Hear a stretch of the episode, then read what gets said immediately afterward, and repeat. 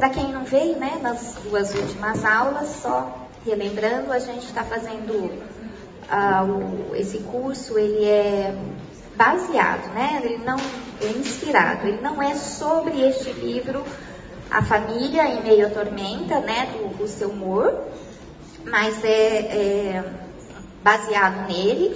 A primeira aula da Rosane foi Batalha Espiritual, a família, né? Muito boa. Também muito boa. A aula da semana passada foi a Cris Nunes, com maturidade, né? E o título da minha aula não existe família perfeita. Gente, o negócio foi só piorando depois do convite da Maria, entendeu? A coisa foi crescendo, eu falei, não, por que, que eu falei sim? Por que, que eu falei sim, né?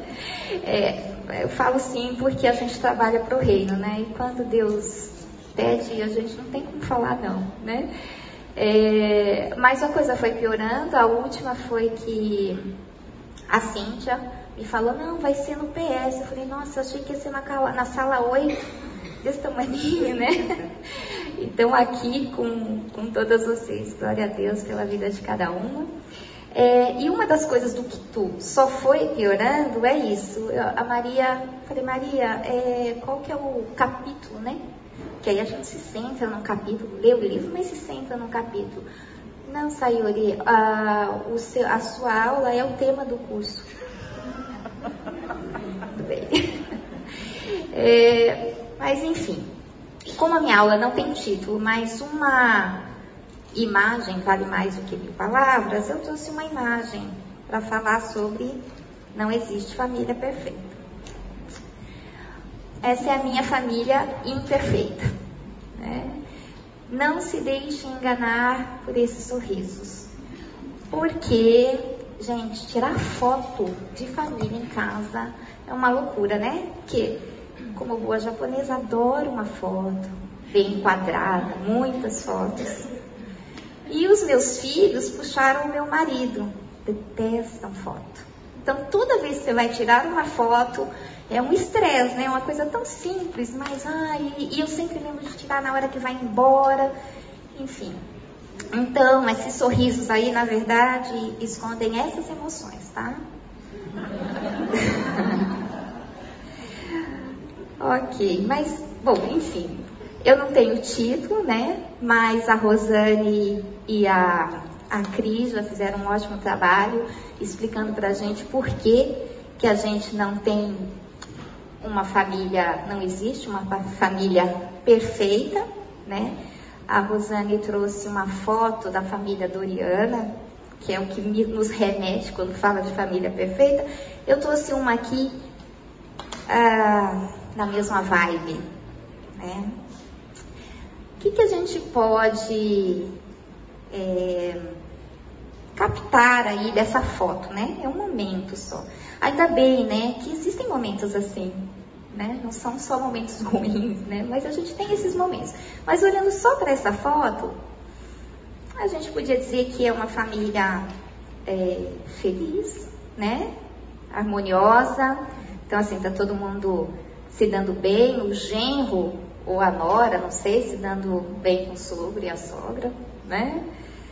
São saudáveis física e emocionalmente, né? Aparentemente. O que mais?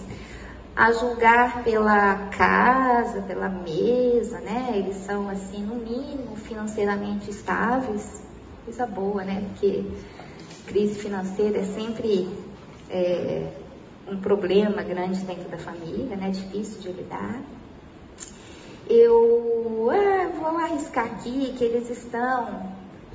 O culto, o culto deles é mais tarde, então eles estão tomando um café antes de ir ao culto e são salvos em Cristo, todo mundo crente, igrejeiro de preferência, né? Aqueles que vão a todos os eventos, participam de tudo, escola bíblica com sorriso uh, nos lábios, né? Agora, pode ser que você olhe e fale assim, nossa, mas a minha família, ele está mais para uma grande família, né? Gente, ninguém merece um genro, né, como Agostinho. e pode ser assim, estou vendo aqui pelas carinhas, pode ser que algumas tenham aí na família um Agostinho, um Tuco, né? Acho que é Tuco. Nossa, faz tempo que eu não assisto. É, enfim. Uh, mas, voltando aqui na nossa questão da família Doriana, tem algum mal nesses desejos aqui, né? De ter uma família que não tenha grandes conflitos, um casamento sólido, né? Financeiramente estável, todo mundo ali, né? Um sucesso profissional, não precisa ser rico, mas assim, tá bem na carreira, filhos bem encaminhados, todos saudáveis, como eu falei, salvos em Cristo. Algum mal que a gente desejar isso? Claro que não, né? Assim. Ah, quando eu, eu, eu, me converti num, num grupo de estudos em São Paulo. Sou super grata à minha amiga, hoje irmã Eliana, por ter me convidado aquele dia para participar do, do grupo. E era tão gostoso aquele grupo, tão assim, eu me sentia tão alimentada que eu não sentia necessidade de igreja. Então, em São Paulo, durante os quatro anos que eu frequentei o, o, o grupo, eu não tinha igreja. Mas, é, quando eu vim para Campinas em 2012, deixando o meu grupo querido lá atrás, foi a coisa que eu mais lamentei de deixar São Paulo. É, eu falei, bom, preciso agora de uma igreja. E mal sabia que Deus tinha preparado algo tão maior. A gente sofre, né? A gente sofre quando a gente não sabe, né? E, e aí andei por algumas igrejas e quando eu caí aqui, gente, eu fiquei fascinada. Meu marido fala, nossa, mas ele mandou por encomenda uma igreja para você, né? E uma das coisas que mais me encantaram aqui no começo foi ver famílias. Famílias e não só pai, mãe, filho frequentando o culto ou a escola bíblica, né? Eu vi gerações Dona Zélia Tamburuz ainda era viva, então eu tinha de bisavó a bisneto. Nossa, aquilo, gente, me encantou, porque eu não vim de uma família de berço cristão. Na verdade, tive uma base, né? É, pequena, cristã, católica, né, do meu pai, da minha, de algumas tias, mas a minha família é muito sincretista, assim, de um modo geral, né? Então, nossa, eu já andei por Seixonoye, Seixonoye, é, Maricari, Provida, é, Bom Reiki, um, enfim. E assim, toda vez que em casa né, aparecia alguma coisa, eu uau, é isso.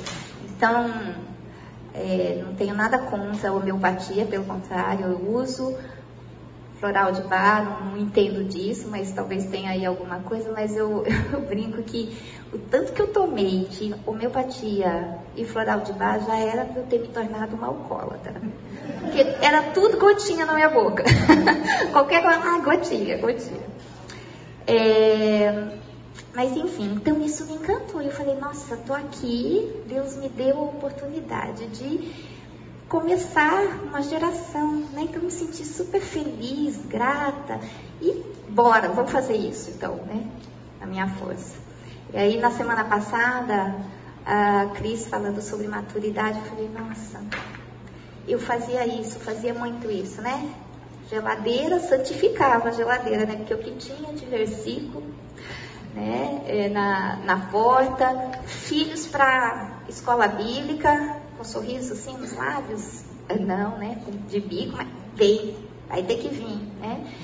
É, meu marido, cada não que eu recebia, ele não era convertido.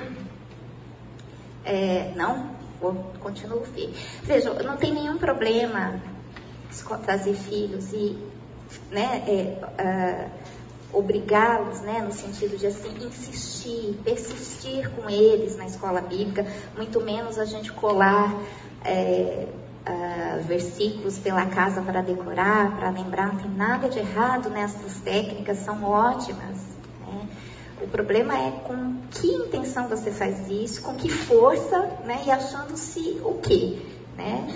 É, então, nesse processo que tinha começado como algo assim, nossa, que bacana que eu estou aqui, que oportunidade, eu fui entrando num processo de descontentamento, de olhar para minha família e falar, meu marido também não apoia em nada, se eu não vou, os meninos não vão, é, se ele não vai, os meninos não vão. Né? Então é engraçado que uma coisa tão boa, um desejo tão bom, vai de repente é, deixando você descontente, te desviando daquilo que inicialmente era, né? E aí me lembro que nessa época eu vim fazer o curso da Ira é, com a Maria. Gente, por isso que eu tenho, eu falo muito dela, porque ela é uma referência para mim aqui. Eu vim fazer o curso da Ira é, e ali descobri que o meu é, o meu pseudo, a minha pseuda mansidão, na verdade, era ira contida, né? Então, não tinha domínio próprio, nada, era ira contida. E lá eu vi, nesse curso, eu ouvi pela primeira vez essa frase. Cuidado, bons desejos podem ser maus senhores, né? E aqui vai, então, a nossa, a minha primeira alerta, né? Para que a gente não se deixe enganar, achando que o fato de nós termos boas intenções, o fato de queremos algo que aparentemente né, não tem nenhum problema, pode nos conduzir a um mau, a, a um mau comportamento, né? É, e aí eu queria falar um pouquinho então da questão das motivações do nosso coração enganoso. Né? É, Jesus falou que a árvore boa não pode dar fruto, ah, a árvore boa não pode dar frutos ruins, nem a árvore ruim pode dar frutos bons. E a gente sabe que boa parte né, da, dos frutos serem bons é se a raiz é bem alimentada. Né? Então, é, o que é que tem alimentado as raízes aí da nossa árvore genealógica. O que é que tem nos motivado a buscar uma família doriana? A gente sabe que não vai alcançar de forma perfeita, mas ali dentro estão embutidos alguns conceitos saudáveis, né? É, será que a gente tem procurado ah, na nossa família manter uma tradição? Ou a nossa preocupação, então, é com a nossa reputação, a gente tem medo que as pessoas falem mal, é, somos motivadas por um orgulho, uma vaidade. Né? É tão gostoso a gente ver a nossa família sendo admirada, né? mas é, o que é que está lá dentro, no fundinho do nosso coração? Né? Será que a gente tem, é, o nosso maior desejo é que o nome de Deus seja glorificado por meio da nossa família. É, e viver é, na graça, né? Me lembro do Sacha, irmão da Naná Castilho, num encontro de casais, é, falando: olha, você pode estar vivendo um casamento terrível e mesmo assim você está vivendo na graça. Né? Porque viver na graça não é estar tudo bom, só recebendo essas bênçãos que todo mundo né, é, deseja, mas viver na graça também estar ali no momento difícil de crise, lembrando dele, né? Se apoiando nele. É... Quando vai tudo bem, é fácil, né? A gente tem uma tendência a, é, a relaxar, né? Se as coisas aparentemente estão tranquilas. Mas assim, a gente tem, já vimos aqui nesse, nesse estudo, nesse curso, que família é um campo de batalha espiritual. Então, mesmo quando tudo parece bem, cuidado, atenção. Né? É, quando eu fui procurar, olha, gente, não sei se vocês gostam, mas eu acho uma gracinha. Esses animais, bichinhos, né? É, são raposas. Olha o filhotinho, todo filhotinho, né? Depois que cresce um pouquinho. Porque na, quando nasce é horrível, né? Mas quando cresce um pouquinho é tão bonitinho, tão fofinho. até os nossos, né? É... a gente pode até falar assim, cara de joelho, mas é o joelho mais bonito que eu já vi, né? Mas olha só, é, Salomão não tinha uma visão assim tão é, romântica, não achava raposinha tão fofa, porque ele nos alerta sobre uma coisa. Ele diz: apanhem para nós as raposas, raposinhas que estragam as vinhas, pois as nossas vinhas estão floridas. É, só uma observação que vai valer para toda a aula: tudo que tiver grifado, destacado, é grifo meu, tá? É, não é do versículo, né? E, mas então, é, quando, as, quando elas estão floridas. Eu tenho em casa lá um pé de framboesa. E é tão bonitinha a florzinha, dá um monte de florzinha, mas não dá tem outro que dá, mas tem aquele ali, não dá. As meninas aqui que conhecem a minha casa sabem, não dá, as florzinhas caem. Então não é porque está florido que vai dar frutos. Mas a gente se engana, a gente fica ali encantado, encantadas, né? É, então, Salomão está aqui dizendo assim: cuidado com aquilo que você não vê quando tudo está muito bem e pode corroer no caso as raízes, né? É, raposinha, a raposa, ela anda. Eu estudei muito, dei uma lida a respeito de raposa, né? Mas assim, a gente sabe que elas são sorrateiras, elas andam sozinhas. Quando são pequenininhas, ainda tá com a mãe, mas depois elas se tornam realmente muito uh, perigosas, né? Porque elas são danadinhas e elas podem, quando a gente menos espera, estar infiltradas dentro da nossa vinha, dentro da nossa família, no caso, né? É, e aí, deixa eu ver que horas são. Nossa, gente, eu preciso. Ah, é 10 e, e 10 o, o Tá, eu não enxergo. ah, mas eu tenho aqui. O bom é o seguinte, eu pus esse óculos aqui que é pra perto, aí eu faço assim, eu não vejo ninguém. Eu tô tudo engraçado. É, então, assim, na verdade eu vou passar rapidinho por uma coisa. Eu ia contar sobre duas raposinhas que Deus, uh, se não tirou completamente, mas me alertou a respeito do meu casamento. É, não vou contar aqui como forma de Aí depois vou ter que correr no resto, então, né? Mas então vou super resumir. Uh, quando eu estava no, lá naquele grupo, eu lembro que a Eliana uma vez uh, aconselhou, não sei se em grupo ou para mim, ela falou, Sayuri, ou grupo, coloque os seus medos diante de Deus, as suas uh, ansiedades. E, gente, nessa época, quando ela falou para mim, eu falei, não tenho medo de nada, não estou preocupada com nada, porque a minha vida estava ótima. Meu marido estava super bem empregado, uma casa linda, babá, né? Eu não trabalhava, tinha babá, eu não trabalhava. Uh, enfim, tudo muito fácil, tudo ótimo. Ah, tá bom, vai, mas eu vou seguir o conselho dela e em oração. Falei, bom, Deus é o seguinte, é, tá bom, eu tenho duas coisas que me incomodam. Olha a arrogância, né? Eu nem cheguei a Deus assim com aquele aquele coração quebrantado e falei para ele: Os meus uh, pais se separaram já velhos, eu tenho visto amigos é, que eu jamais imaginei que se separariam se separando. Então, assim, não quero isso para mim, né? Quero que meu casamento dure. Ah, e também tem uma outra coisinha que me incomoda, assim, né? Meus pais também passavam por uma situação financeira difícil. Ah, eu não quero, quando for mais velha, passar por dificuldade financeira, né? É isso, tá? Eu não sei quando que eu fiz isso, quando foi que eu pedi, mas eu me lembro exatamente quando Deus começou a agir na minha vida. Em agosto daquele ano, é, me lembro bem porque eu ainda pensei, nossa, será que é o tal do inferno astral, né? Porque agosto é meu aniversário. Acho que é isso, né? Gente, eu entrei numa crise com o meu marido. E assim, eu, ele não.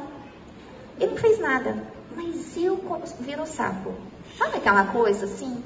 Eu comecei a ficar arredia, eu não queria mais estar com ele, eu não tinha mais prazer, eu não sei, começou a mexer comigo. E aí muitas mágoas começaram a vir à tona, coisas que eu não tinha resolvido, perdões que eu não tinha liberado. E começou a vir, e aquilo, né, no primeiro momento, foi me afastando de Deus, foi me afastando dele, né? E pode ser, já não sei, que era o diabo, de repente, ali atuando, porque era uma situação tensa, né? Deus, não entendi, será que eu não falei? O que, que você não entendeu da parte do meu pedido, né? Mas eu tinha um grupo ali que me sustentava em oração, em encorajamento.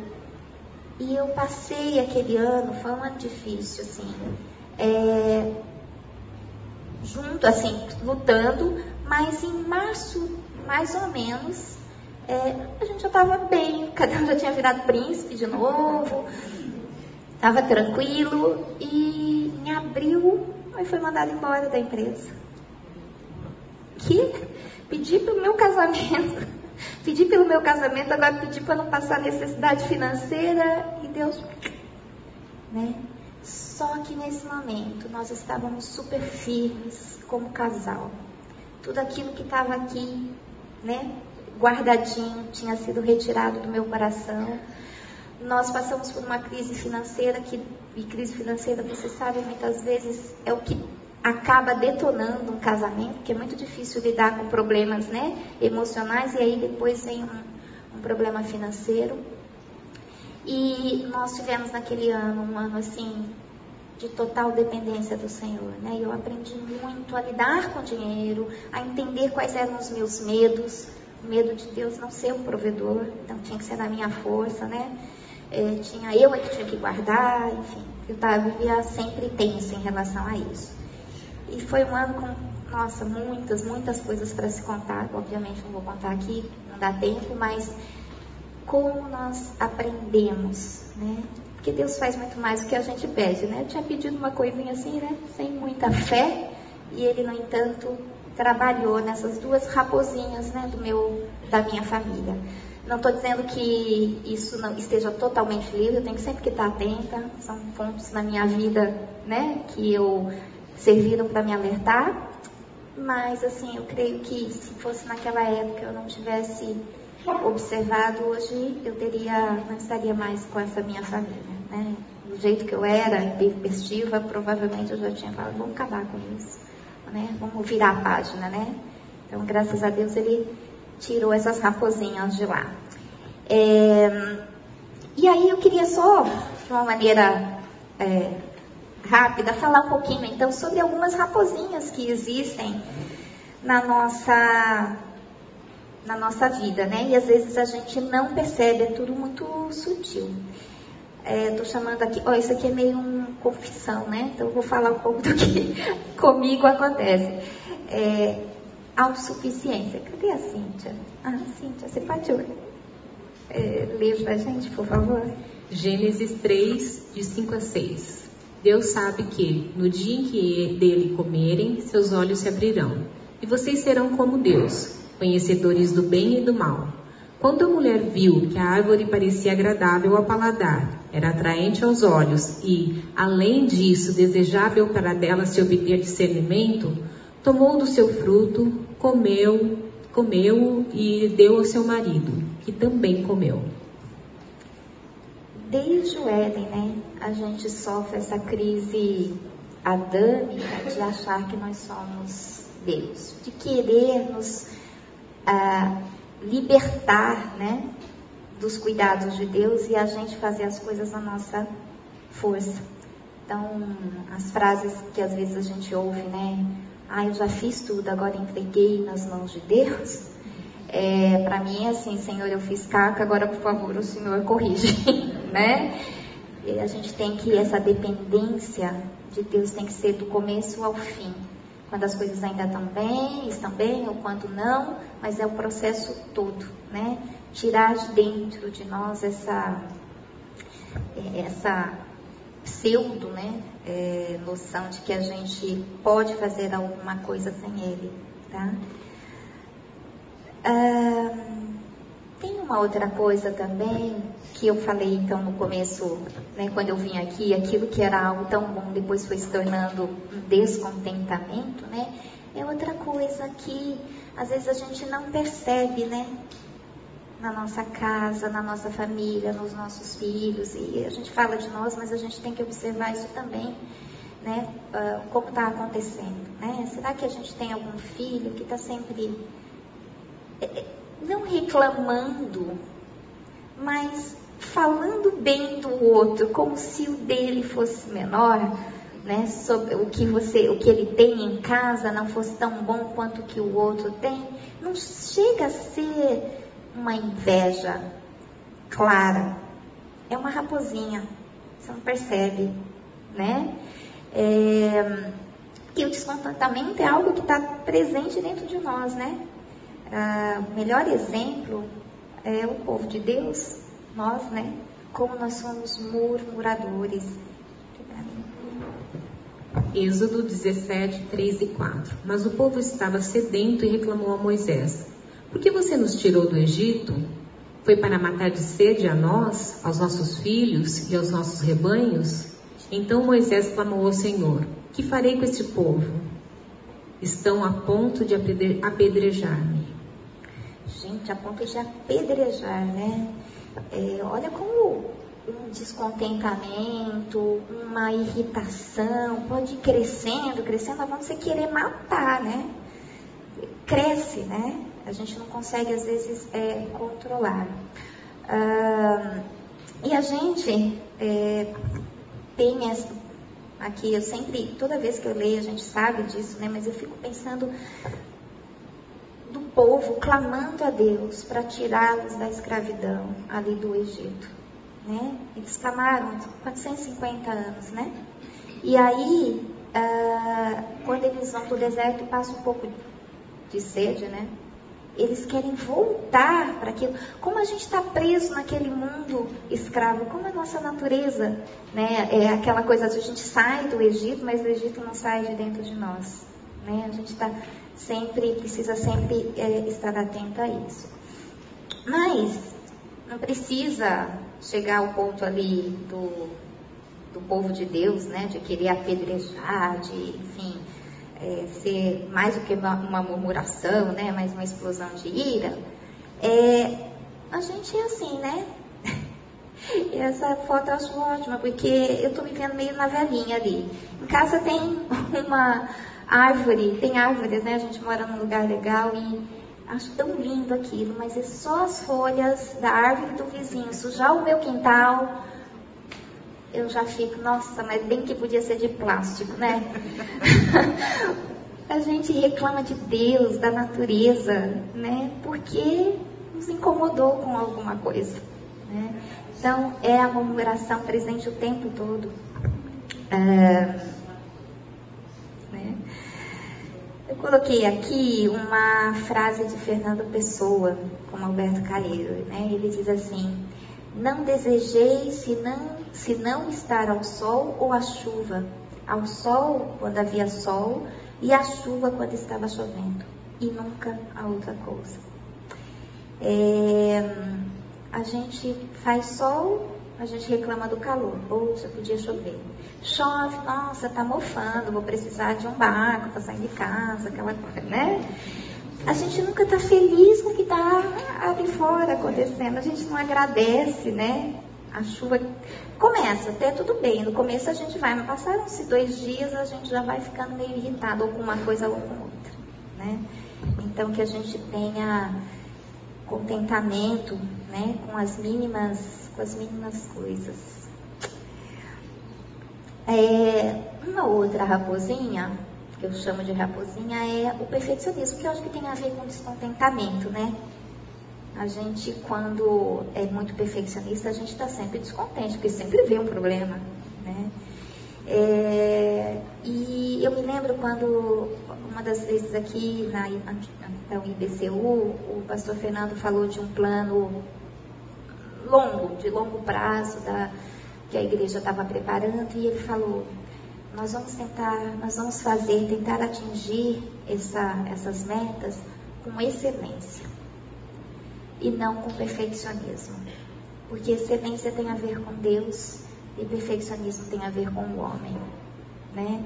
Então, é, e é isso. Outro dia também conversando com a, com a Lil, e ela né, me falou, Sayuri, é, fica tranquila com a sua aula, porque o importante não é que ela seja perfeita, mas é que ela tenha a excelência. Excelência no sentido de se dedicar, no sentido de se é, entregar e, e fazer, lembrando que é para ele, primeiro né? É, então, eu vou, já que eu estou abrindo a minha, abrindo meu coração para vocês, contando algumas coisas pessoais, eu vou abrir para vocês um pouquinho da minha intimidade. Este é o meu armário de é, copos e minha, o meu armário de toalhas de mesa. Adoro organizar. Ó, tem gente que, eu sei de gente aqui pior, igual ou pior que eu, né? Hã? Ah, isso. Olha lá, Karina erguendo a mão.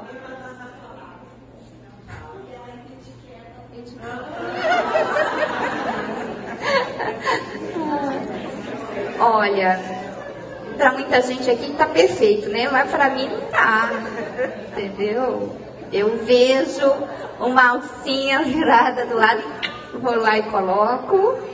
E falo para meus filhos, gente, já ensinei como colocar as xícaras, porque inclusive eu sou baixinha, né? Então, se colocar virada para lá, tem que pegar um banquinho para subir. E a toalha ali, vocês não estão vendo, mas tem uma toalha dobrada fora do padrão.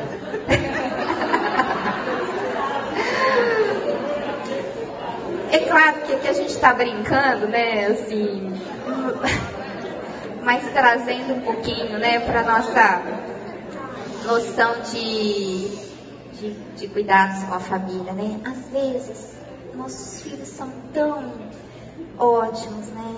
E a gente quer que eles sejam perfeitos. Nosso marido não faz do jeitinho que a gente quer, tem tanta coisa boa lá. Isso aqui ele podia ainda melhorar, né? como a gente é, é, se não tomar cuidado com esse perfeccionismo em relação à família, né, vai sair, o tiro vai sair pela culatra. Jesus falou o seguinte, né, adoro quando Jesus, assim, uma, direto, né, guia cegos, vocês comem um mosquito e engolem um camelo.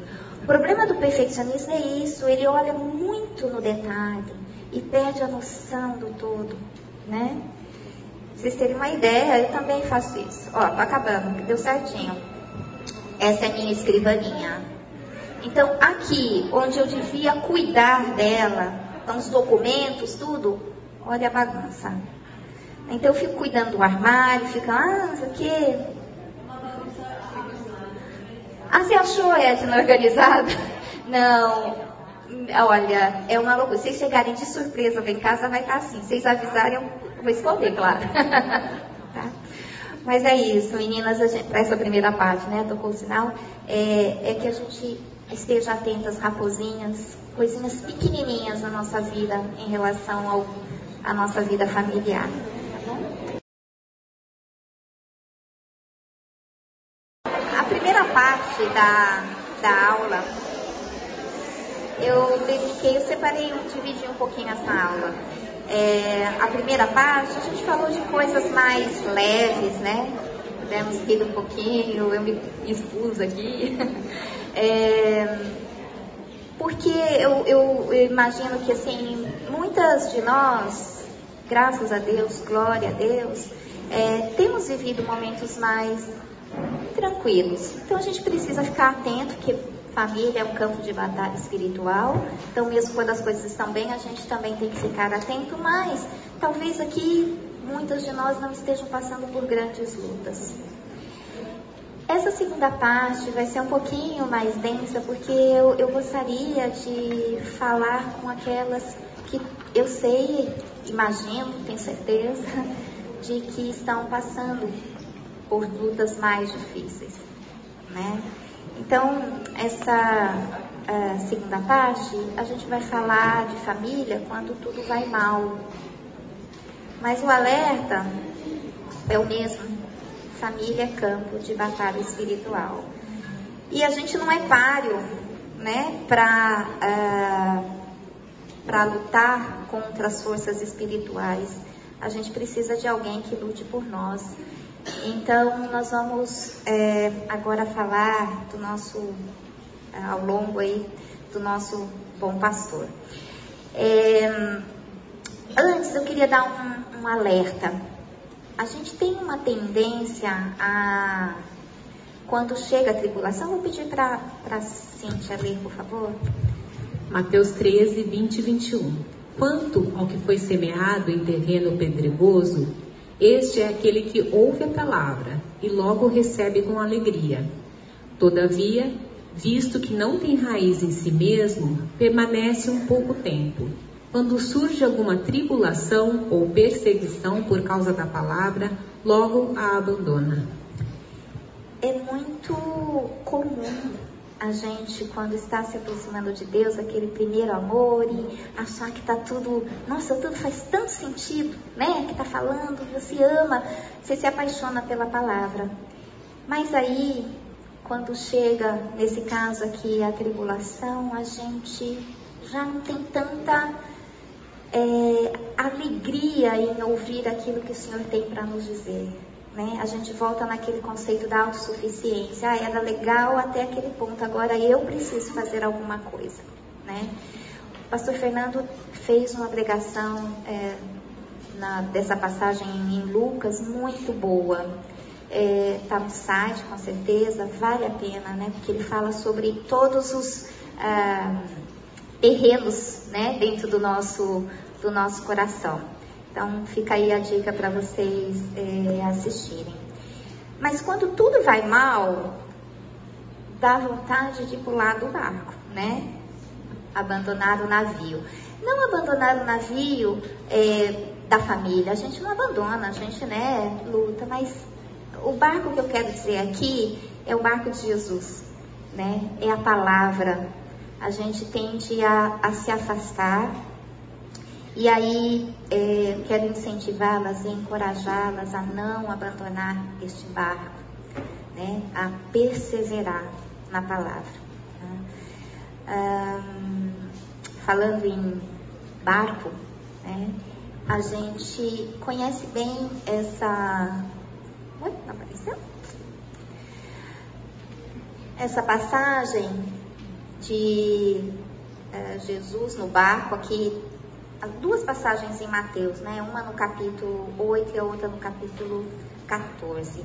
É, pode ler, por favor? Mateus 8, 26. E ele disse-lhes: Por que temeis, homem de pouca fé? Então, levantando-se, repreendeu os ventos e o mar, e seguiu-se uma grande bonança. Jesus estava no barco, dormindo, os discípulos se é, apavoraram, né? Ele acordou e ele simplesmente acalmou a tempestade. No outro, na outra passagem, em Mateus 14, 28 e 29. E respondeu-lhe Pedro e disse: Senhor, se és tu, manda-me ir ter contigo por cima das águas. E ele disse: Vem. E Pedro, descendo do barco, andou sobre as águas para ir ter com Jesus. É, e, a, e depois a tempestade também se acalmou. Qual é a diferença aqui né, nessas duas passagens. Uh, tirando, tem a semelhança que é a tempestade e Jesus acalmando.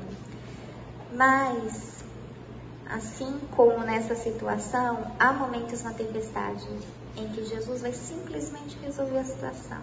Você fala, uau, eu orei e foi resolvido. Não precisei fazer nada. Há outros momentos, porém, que ele vai nos convidar a dar um passo de fé em sua direção. Então, a, a boa notícia é que a tempestade depois se acalma. Ele é o Senhor, ele é o Criador e a criação o obedece, né?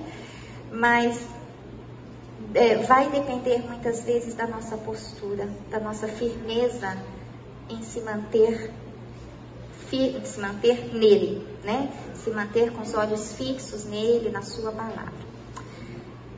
Falando também em tempestade, Essa é uma passagem bastante conhecida é, sobre a casa, sobre a rocha. Né? É, Jesus conta essa parábola dizendo que ah, caiu a chuva, transbordaram os rios, sopraram os ventos e deram contra aquela casa. E ela não caiu, porque tinha seus alicerces na rocha, a rocha que é Jesus. Né? Mas ele fala também que caiu a chuva, transbordaram os rios, sopraram os ventos e deram contra aquela casa que foi construída na areia. E a gente já, com certeza, vocês já estudaram bastante, tiraram muitas aplicações dessa, dessa passagem, dessa parábola. Mas o que eu queria chamar a atenção aqui é que, didaticamente, né, Jesus fala exatamente as mesmas palavras, tanto para uma situação como para outra. Ou seja, muitas vezes a gente está construindo a nossa casa sobre areia, a gente precisa saber disso, né? Mas muitas vezes a gente está construindo a nossa casa sobre a rocha, nós estamos firmes. E mesmo assim a tempestade vem. Então não é o fato de estarmos na igreja, de buscarmos ao Senhor, de confiarmos nele, que a tempestade não vem, né? Isso é importante, acho que também para tirar um pouco o peso, às vezes, a culpa, né? Será que eu não estou fazendo, né? Será que é, estou desagradando a Deus, não estou fazendo a minha lição de casa? Não, às vezes a gente está. E mesmo assim a tempestade vem, porque família é campo de batalha espiritual. O diabo vai usar das brechas, vai usar no muro, né? Das fendas no muro para derrubar. Então, é, não importa o quão a gente às vezes esteja firmes no Senhor, virá a boa notícia que quando nós estivermos firmes, a nossa casa não vai evoluir. Né?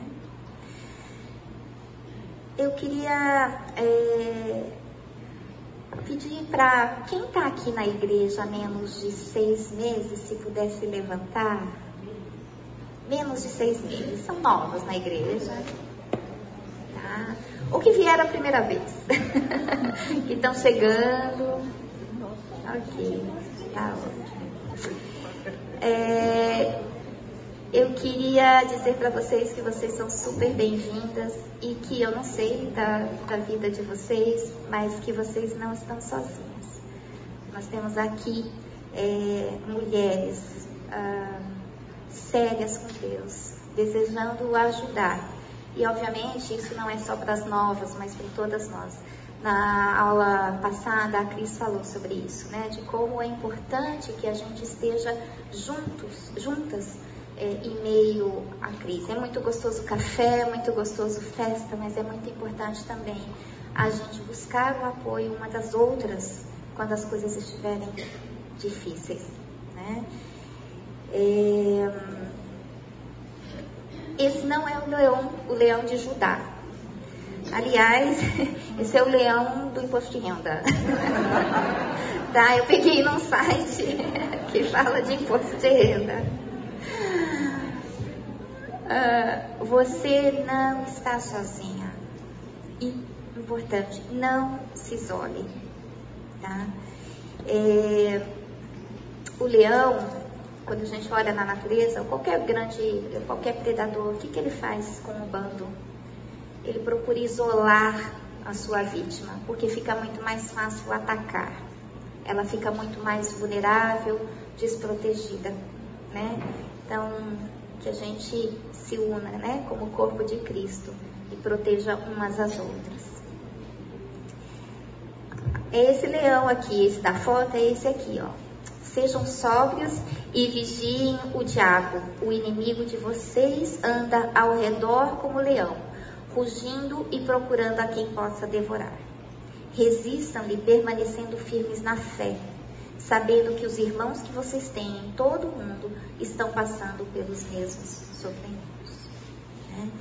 É, eu acho que Paulo, é, Pedro aqui falando uh, do leão e, e rugindo, mas eu aqui observando, né, a, na natureza mesmo, esse leão, ele devia estar falando aqui provavelmente dos leões que estavam na arena, né, ali, a, para os, os, tendo em mente, né, talvez a cena dos leões nas arenas devorando os cristãos. É, mas se a gente olha na natureza, ele não ruge quando ele vai atacar, né? Ele fica à espreita, ele fica, como aí nessa foto, escondidinho. Então o diabo também é assim, né? Quando a gente é, menos espera, ele, ele ataca. Né? Ah, persevere. Você tem a quem recorrer. Né? Ah, Daquela hora em diante, muitos dos seus discípulos voltaram atrás e deixaram de segui-lo. Jesus perguntou aos doze: Vocês também não querem ir? Simão Pedro lhe respondeu: Senhor, para quem iremos? Tu tens palavras de vida eterna. João 6, 66, 68. É, nem sempre é fácil, como falei, ouvir o que Jesus tem a nos dizer. Nesse, no contexto dessa passagem, é, muitos discípulos o deixaram por ouvir as palavras que ele tinha ali duras, as palavras que foram ditas. E, e aí, para os doze, ele pergunta, né? E Pedro, essa, é, essa resposta de Pedro muitas vezes, né, ecoa no meu coração em algumas situações. Eu falo, tá ruim, mas para onde eu vou? Né? Para quem iremos? Tu tens as palavras de vida eterna. E palavras de vida eterna, muitas vezes não são é, palavras vai dar tudo certo, confia, né? Embora a gente tenha na, na, na Bíblia muito encorajamento, mas às vezes até frases assim: Meu Deus, meu Deus, por que me abandonaste? São palavras de vida eterna. É, eu tenho um, um carinho especial pelo Salmo 22, porque quando eu estudava lá em São Paulo, é, ou eu que não percebia, ou os estudos não eram tão focados assim, não tinha muita associação do Antigo Testamento com o Novo Testamento. Então, na minha cabeça, era. Ah, o Antigo Testamento é uma sucessão de histórias, tem uma cronologia, né? E muito interessante, muito intrigante, algumas coisas, mas eu não tinha essa chave de que falava sobre Jesus. Então, um dia, quando eu estava lendo o Salmo 22, eu falei: ah, ah, ah, peraí, eu já vi essa frase em outro lugar, né? E, e claro, né, nos evangelhos, quando Jesus uh, diz: Meu Deus, meu Deus, por que me abandonaste? E aí eu fui ler o Salmo 22 e aquilo me deixou assim super emocionada, porque né, é a descrição do momento do Senhor na cruz. É, e aí, nesse livro que a gente, do Russell Moore, ele tem um capítulo, eu não vou conseguir reproduzir o impacto que ele causou quando eu fiz a leitura, né, porque ele descreve, discorre sobre o Salmo 22, ele faz esse paralelo de uma maneira assim, para mim, né, foi bastante contundente. Então, o Salmo 22 ganhou até um peso maior agora, olhando pelo prisma que ele, que ele descreve. Mas o Salmo 22, quando Jesus falou isso, na verdade ele estava cantando. É claro que a gente olha aquilo, né? E é um momento que me parece que de maior dor do, de Jesus, né? É, sentir o peso do pecado todo sobre ele e Deus se separando ali, né? Mas ele tinha um cântico na, em sua memória. O Salmo 22 é um cântico não de desespero e de abandono, mas um cântico de vitória. Então, quando Jesus está ali sendo uh, humilhado, massacrado, né, por, por seus algozes. Mateus 27, 29. Tecendo uma coroa de espinhos, puseram-lhe na cabeça e na mão direita um caniço e ajoelhando-se diante dele o escarneciam, dizendo: Salva, rei dos judeus. Ele vendo isso, ele tinha o Salmo 22, né? Então tudo que estava acontecendo ali com ele era a concretização de uma profecia. E ele tinha esse salmo inteiro em sua mente. Né? Quando os Depois de o crucificarem, repartiram entre si as suas vestes, tirando a sorte. Mateus 27, 35. Da mesma maneira, ele vendo aquela cena, que é uma cena de é, humilhação, ele tinha o Salmo 22 em sua mente. Né? As roupas estavam sendo divididas e aquilo estava sob controle. Né? Eles estavam sorteando aquilo ali e aquilo estava sob controle. O pai tinha o controle sobre toda a situação. Né? Essa cena é muito dura, acho que para nós, como mães. Né? É, tanto, obviamente, no, na, na, posição de Maria, a gente pensar em, em ver um filho sofrendo, né? Mas também, né, Jesus, porque sendo 100% homem, ele também, né, tinha esse amor por sua mãe, um amor como a gente tem, o filho tem, né? E ver a sua mãe ali abandonada, sofrendo, né? Deve ter sido também muito duro para ele, certamente foi.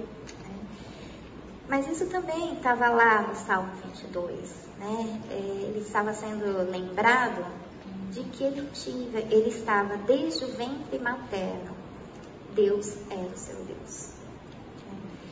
Outro dia, pegando só um pouquinho esse gancho aqui, estava é, conversando com uma amiga, Manu, e ela contando para mim que, reclamando da vida, dizendo, ela é cega, e falando das dificuldades, né? Apesar dela ser uma, uma pessoa com algumas meninas aqui conhecem, é, extraordinária no sentido de ser independente e tudo, ela estava se sentindo totalmente dependente. Imagina, na, na pandemia, ela perdeu o olfato e o paladar, né? e mora sozinha. Então, você que é cega, você usa muito, né? Se usa muito o olfato, o paladar, ela pegou Covid e perdeu. Então, assim, ela estava totalmente é, desolada. E aí ela falou assim, ah, eu cheguei para Deus e, e reclamei. Eu falei, como assim? As duas, as duas coisas que eu tinha né, que podiam me deixar independente, o Senhor me tirou e, e aí ela falou assim, aí Deus me falou o seguinte, quer falar sobre dependência? Então vamos lá. Ele, né? Eu, Deus Todo-Poderoso, é, vim na forma humana como um bebê. Imagina eu sendo trocada, faldas trocadas por uma mãe. Imagine eu sendo cuidado por mãos imperfeitas. Eu sou Deus, né? E me deixei, me sujeitei a isso. Né? Permiti que, é, imagina, esquecido, né? Com tantos irmãos, devia ter sido esquecido muitas vezes, né? Como às vezes a gente esquece dos nossos, né? Falou, isso sim, né? É, é depender, né? Isso sim é não ter independência. E, e, é isso, né? Então Jesus olhar assim para sua mãe, né? Tão humana, tá ali mas é, o pai também desejou que ele passasse é, por isso, fazia parte né, do plano. Ah, então, o meu Deus, meu Deus, porque. Ah, desculpa, estava pulando um slide. Quando. Vamos ler, por favor. Mas quando chegaram a Jesus, percebendo que já estava morto, não lhes quebraram as pernas. Essas coisas aconteceram para que se cumprisse a escritura: nenhum dos seus ossos será quebrado. Está em João 19, 33, 36. Salmo 22 diz: Davi diz: Posso contar todos os, os meus ossos, mas eles uh, me encaram com desprezo. Posso contar todos os meus ossos. É, diante da situação em que Jesus estava, que diferença faria um osso quebrado, né? Jesus não tinha ossos de titânio. É, não seria nada, assim, a mais por um osso quebrado diante de tudo que ele estava passando, né? Mas um osso quebrado, essa promessa de que nenhum osso seria quebrado, é mais uma promessa do Senhor, né? Ele tinha ele sabia né, que até o final o corpo dele permaneceria intacto, que o Senhor, que o Pai, né, cumpriria tudo que havia prometido. Então, é, o Salmo 22, né, cantado por Jesus é, em sua mente, provavelmente, né, ele não fala de abandono, ele fala uh, de vitória. Todos os confins da terra se lembrarão e se voltarão para o Senhor, e todas as famílias das nações se prostrarão diante dele, pois do Senhor é o reino, ele governa as nações. Salmo 22, 27 e 28. Então, quando a gente é, estiver passando por uma situação difícil, ah, vamos nos lembrar das promessas do Senhor. Quando a gente estiver passando pelo vale da morte, vamos nos lembrar que Ele nos promete passos verdejantes. A gente vai falar um pouquinho daqui a pouco. Vamos fazer o que o profeta Jeremias. Lembro-me da minha aflição e do meu delírio, da minha amargura e do meu pesar. Lembro-me bem disso tudo, e a minha alma desfalece dentro de mim. Todavia, lembro-me também do que pode me dar esperança. Lamentações 3, 19 a 21. Talvez Jesus estivesse fazendo isso, né? Naquele momento ali na cruz, seu total sofrimento, da sua glória também, mas de total sofrimento, talvez ele estivesse trazendo à memória aquilo que podia dar esperança. Né? E a gente pode fazer isso, ah, primeiramente, na palavra, lembrando né, as palavras de vida que Jesus tem, né? Só tu tens as palavras de vida. Mas a gente pode se lembrar das coisas que nós já passamos, né? Quando você passar por algo muito difícil, reconhecendo que o Senhor esteve ali, quando você passar por algo fácil, você vai poder dizer: Nossa, mas Ele cuidou de mim em algo tão mais importante. Por que não vai cuidar agora? Né? Ou o contrário, ah, aquilo era uma, era uma coisa tão simples e ele cuidou. Agora que eu estou com algo tão difícil, ele não vai cuidar? Né? Então, é, eu tinha o hábito de uh, escrever, eu falo tinha, porque agora não está dando tempo, mas de escrever testemunhos para mim mesma, né? Na verdade, com esse propósito. Uh, a, a Cris falou dos, do pote de gratidão, se não me engano foi ela. Enfim, são formas que a gente tem de se lembrar, né, de trazer à memória aquilo que pode nos dar esperança quando nós estivermos é, passando por esse momento, por um, momentos tão, tão difíceis. É, porque essa frase aqui da Corey tem bom. Ela diz: quando o trem entra num túnel e o mundo fica escuro, você salta? Claro que não você fica quieto e acredita que o maquinista pode, poderá atravessar. Né?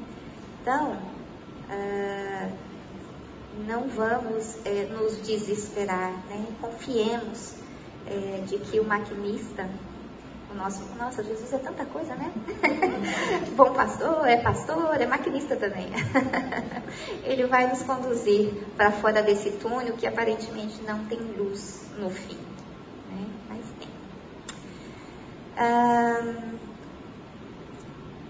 persevere, né? Há águas tranquilas e um pasto verdejante nos aguardando, logo depois desse turno. O Senhor é meu pastor, nada me faltará. Ele me faz repousar em pastos verdejantes. Leva-me para junto das águas de descanso. Salmo 23, 1 e 2. Gente, quanto mais a gente sabe sobre ovelhas, mais a gente entende a comparação que, que, que a palavra faz, né? De sermos ovelhas. O bichinho indefeso. Né? Estava comentando com as minhas alunas, estamos tendo uma infestação no condomínio de formigas. É impressionante, bichinho tão pequenininho, ele tem a sua arma de defesa. Né? Belisca, gente, é, pica. E a ovelha nem isso tem. A ovelha não sabe se defender. Ela, para descansar, repousar, dormir, não pode estar acontecendo nada. Não pode ter predador, claro. Não pode ter uma tensão no rebanho. Não pode ter inseto é, importunando. Enfim, ela tem que estar em condições perfeitas que o pastor vai proporcionar para ela, não é ela, né? É, na, na, na Judéia, né, naquela época e agora também, pastos verdejantes não são o relevo é, predominante lá. Os pastos que são verdejantes foram obra de pastores, né, que preparavam. Então ele tem que ir lá, ele tem que é, verificar se não tem cobra naquele pasto para elas poderem dormir, descansar. Eles têm que tirar, é, aplainar, porque elas podem quebrar a patinha. Ela, enfim, né? Então, é, quando uh, Davi diz, né, é, ele me faz repousar em passos verdejantes, ele está dizendo que o nosso pastor, com suas próprias mãos furadas, já preparou o passo para que a gente repouse e descanse. Né? Deixa eu ver o horário. Uh, esse livro, tirei essa frase desse livro que eu até queria indicar para vocês, assim, é tão fininho, mas tão gostoso de ler Max Lucado, né? Uh, e ele diz assim: se você tem o pastor, possui graça para cada pecado, direção para cada curva, luz para todas as esquinas e uma âncora para qualquer tempestade. É, eu queria, pelo horário, encerrar, porque se eu entrar no outro slide ele vai ficar um pouco longo. Depois vai estar, a apresentação vai estar na, no site, né? Então eu vou colocar lá. É, eu voltei. É, ele vai falar um pouco, eu peguei desse livro, um pouco sobre a gente conhecer o nome do nosso Deus. Né? Quando a gente estuda a palavra, às vezes a gente passa batido por algumas coisas, ninguém aqui, acho que não dá tempo, né? De aprender hebraico, de aprender grego, então nós vamos ficar, ainda bem, com o pastor Fernando nos contando, né? Mas algumas coisas, às vezes a gente é, pode, pode ir atrás e conhecer o nome de Deus, o que Ele é, né? Em cada uh, situação, pode nos dar mais... Uh, pode nos aliviar a alma, saber que Ele é mais do que um nome, né? Ele, é, o nome dele, na verdade, é, significa muito mais do que simplesmente amor, poder. Né? E aí eu queria só então encerrar com lendo aqui, falando sobre pastor, ler um trechinho desse livro. Eu vou pular algumas coisas assim, então não está na sequência, mas eu separei aqui para a gente refletir né? e descansar, principalmente. Nossa, eu vou descansar tão bem, é verdade. Ufa! Vamos lá. Ele faz antes, né, uma referência a respeito de, de céu. Ele faz uma comparação sobre selva. Nós estamos numa selva, se não literal, né, uma selva de pedras, né, mas é, a nossa vida é uma vida de é, tribulação. E aí ele diz o seguinte: O que poderia restaurar a sua esperança? Nosso pastor é especialista em renovar a esperança da alma. Quer você seja uma ovelha perdida, à beira de um precipício, quer um citadino atrapalhado, sozinho na selva espessa, tudo muda, tudo muda quando aparece o seu Salvador. Sua solidão diminui porque você tem companhia. Seu desespero decresce porque você tem um horizonte. Sua confusão começa a dissipar-se porque você tem direção. Note, por favor, você não deixou a floresta. A selva ainda é uma selva. Ela não mudou, mas você sim. Você mudou porque tem esperança. E você tem esperança porque encontrou alguém que pode guiá-lo para fora. Jesus não dá esperança mudando a selva, ele renova a sua esperança dando-se a si mesmo. E ele prometeu estar conosco até o fim. Eis que eu eis que eu estou convosco todos os dias até a consumação dos séculos. Amém.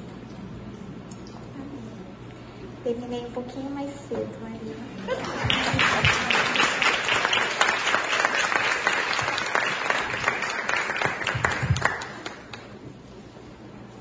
Isso aí, né, gente? Sayuri, ah, o Ministério de Mulheres é infinitamente grato pela sua dedicação, pelo preparo e pela tua exposição. Que mulher tranquila, né, para falar? Ela não saiu daqui nenhum tempo. Interessante, você vê? Cada uma é uma, né? Cada uma é uma. Nossas professoras escolhidas a dedo. Você pode ser uma delas na próxima questão que tivemos, né? Ah, então, o Ministério de Mulheres se presenteia, Obrigada. agradece. Amém. Obrigada, Maria. E Eu queria pedir para a Rosana, que é a nossa próxima professora da semana que vem, que venha orar. Ainda bem, gente, que a minha aula foi antes da da Rosana. Que, ó, a régua, ó. Só sobe. O só piorando foi também assim. Quem tá? A Rosana.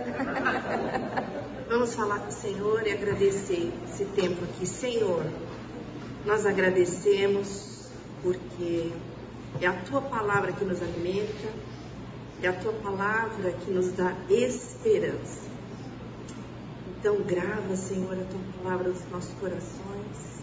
Agradecemos porque o instrumento usado para trazer a palavra até nós foi essa querida Sayuri. Abençoa a vida dela, derrama, Senhor, da tua graça na família dela, como sabemos que o Senhor tem feito. E nos dá, Senhor, hoje um dia na tua presença com as pessoas que amamos, que são da nossa família, e que possamos levar a eles também essa graça que recebemos nessa manhã. Aceita a nossa oração no nome do Senhor Jesus. Amém.